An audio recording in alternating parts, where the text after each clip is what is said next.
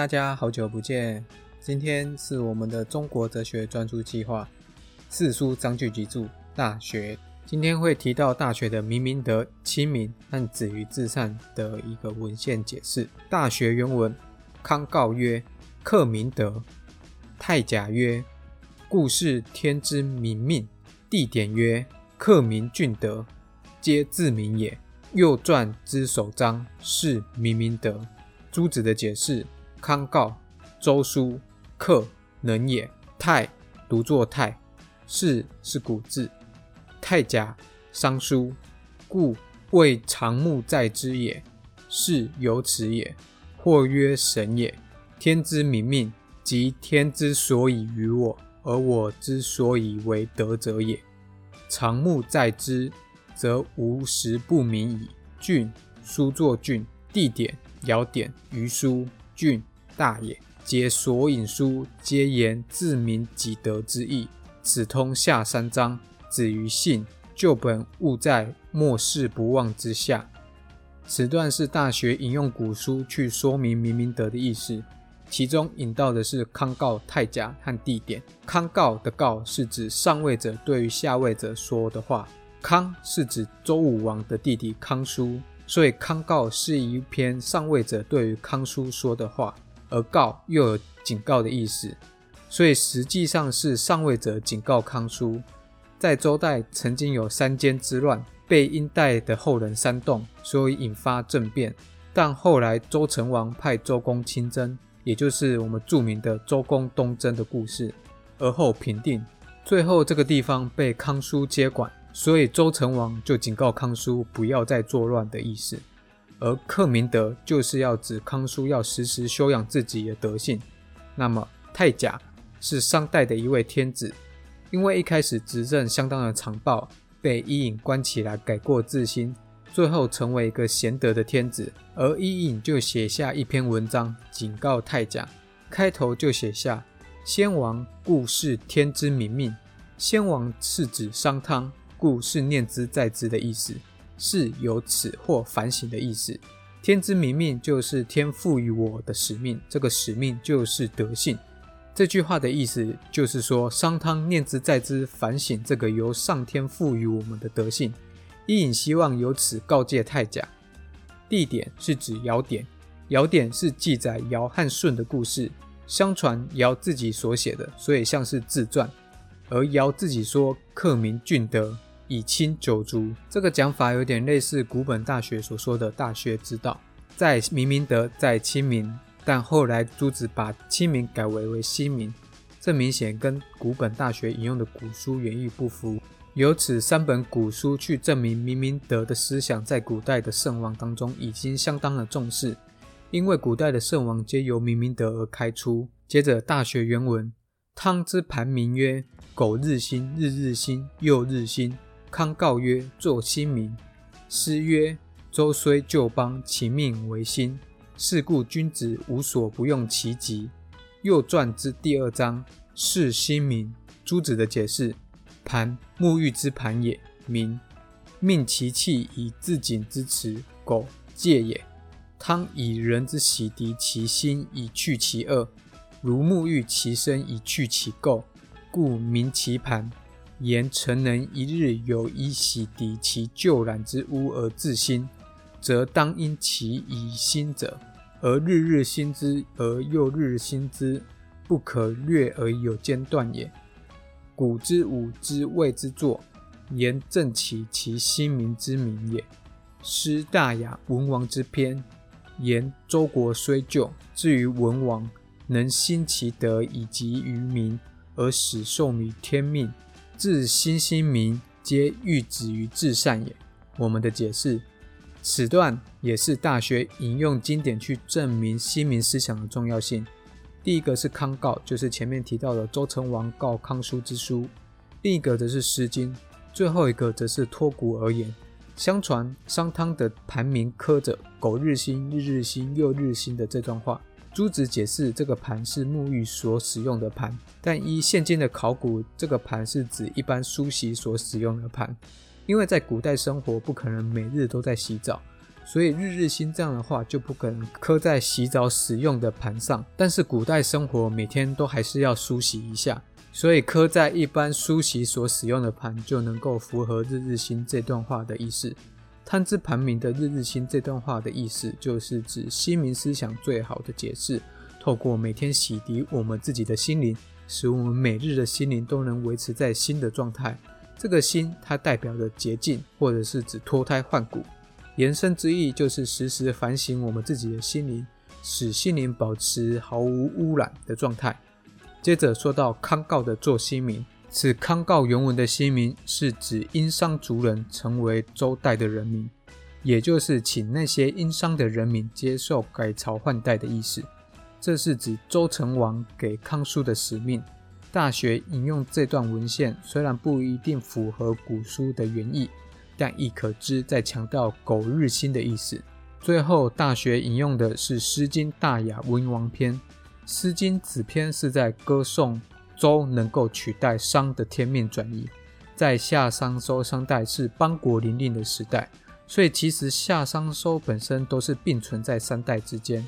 夏代已有商和周，商亦有夏和周，以此类推。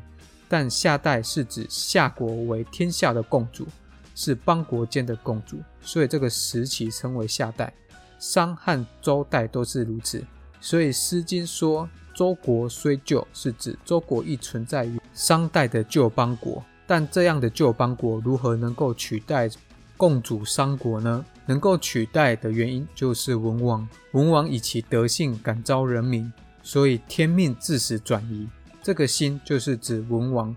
文王使得周国不再只是商代的旧邦，而是能取代商代的新共主。此心就是文王能够洗涤自己的心灵，彰显德性。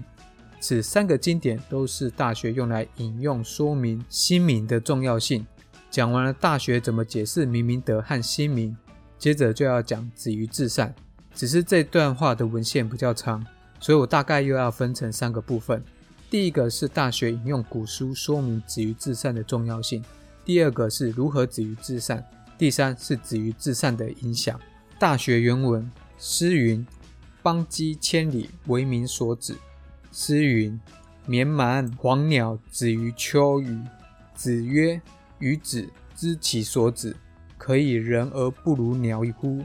诗云：“穆穆文王于鸡兮敬止。为人君，止于仁；为人臣，止于敬；为人子，止于孝；为人父，止于慈；与国人交，止于信。”朱子的解释：诗商周颂玄鸟之篇，邦己王者之都也，子居也。言物各有所当止之处也。商小雅绵蛮之篇。绵蛮鸟声，秋雨晨未之处。子曰：“以下，孔子说诗词，言人当止所当止之处也。诗文王之篇，穆穆深远之意，乌叹美之词，即继续兮光明，静止言其无不尽而安所止也。因此而言，圣人之子，无非至善，吾者乃其目之大者也。”学者于此就其经为之运，而又推以尽其余，则于天下之事皆有知其所指而无疑。解释：此段是《大学》引用《诗经》当中的三篇诗文去说明止于至善的重要性。第一篇是商颂的玄鸟篇，颂是指歌颂，是古人在宗庙祭祀所使用的颂文。玄鸟，相传商代的祖先商契。他的母亲吞了玄鸟的卵而生下商契，所以玄鸟代表先王的象征意义。玄鸟篇写道：“邦己千里，为民所指。邦己是指王都、国都，而万民所指于国都。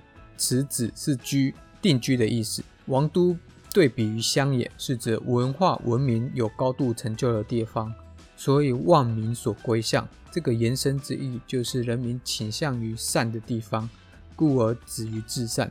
第二篇是《诗经·小雅·绵蛮篇》，雅是指雅乐。古代的音乐有雅乐和吟声之别。雅乐是指强调干净和正人心的音乐，而吟声则是容易使人沉迷于情感当中。这个有点类似西方音乐的古典主义与浪漫主义的差别。古典主义强调的是音乐的形式和协调性，浪漫主义则是强调情感的表达。小雅是迎宾所使用的雅乐，绵蛮是指一种鸟类，所以此段是指《诗经》在讲绵蛮这种鸟类也居于秋余这个地方。接着又引用孔子所说：“鸟类都知道止于何处，但人不知道，所以人不如鸟。”延伸之意是指鸟能够安居于善地。但人不能安居于至善之地。第三篇是《诗经·文王》。大学认为文王能够做到止于至善，所以说为人君要止于仁，上位者要行乎仁爱于下位者，不然君主则不是君主。为人臣要止于敬，下位者要尊敬上位者，不然臣子就不是臣子。后面的孝、慈、信皆是此意。这三篇就是大学用来说明止于至善的重要性。接着大学原文，诗云：“瞻秉其玉，入足一一，有匪君子，如切如磋，如琢如磨，色兮宪兮，赫兮宣兮。有匪君子，终不可宣兮。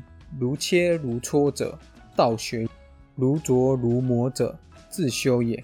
色兮宪兮者，玄丽也；赫兮炫兮，威仪也。”有匪君子，终不可宣兮者，道圣德至善，民之所不忘也。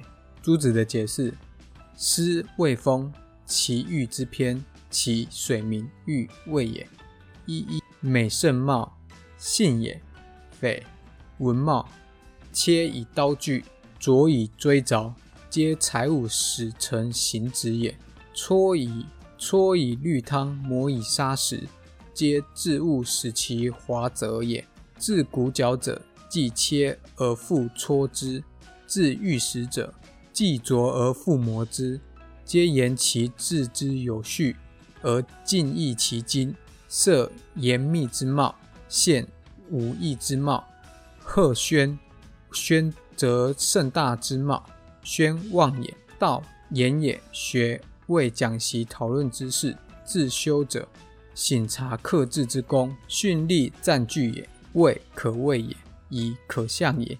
隐师而视之，以明明德者之止于至善。道学自修，其所以得之有训力威仪，言其德容表里之盛，足乃指其实而叹美之也。我们的解释，此段是说明如何止于至善。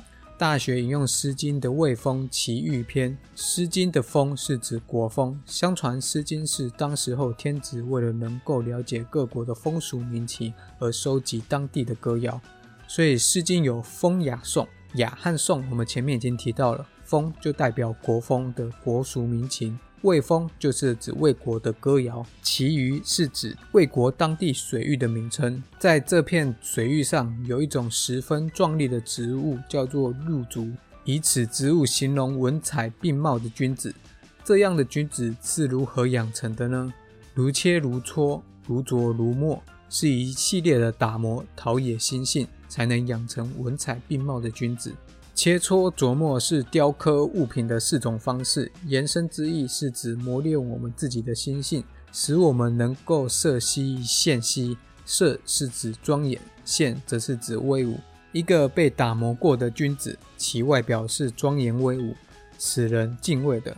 此次强调止于至善，就是要磨练我们的心性，真定在于至善之地。接着大学原文，诗云。屋系前王不忘，君子贤其贤而亲其亲，小人乐其乐而利其利，此以莫世不忘也。朱子的解释：诗周颂列王之篇，于系叹词。前王为文武王，君子为其后贤后王，小人为后民也。此言前王所以心民止于至善，能使天下后世无一物不得其所，所以既莫世而人思慕之。欲久而不忘也。此两节咏叹吟蝶，其味深长，当熟玩之。又传之第三章，是止于至善。我们的解释，此段是大学引用《诗经》周颂列文篇，先王的德性让后世不忘。此段是说明止于至善的影响。先王能够止于至善，所以让后世的人民难以忘怀。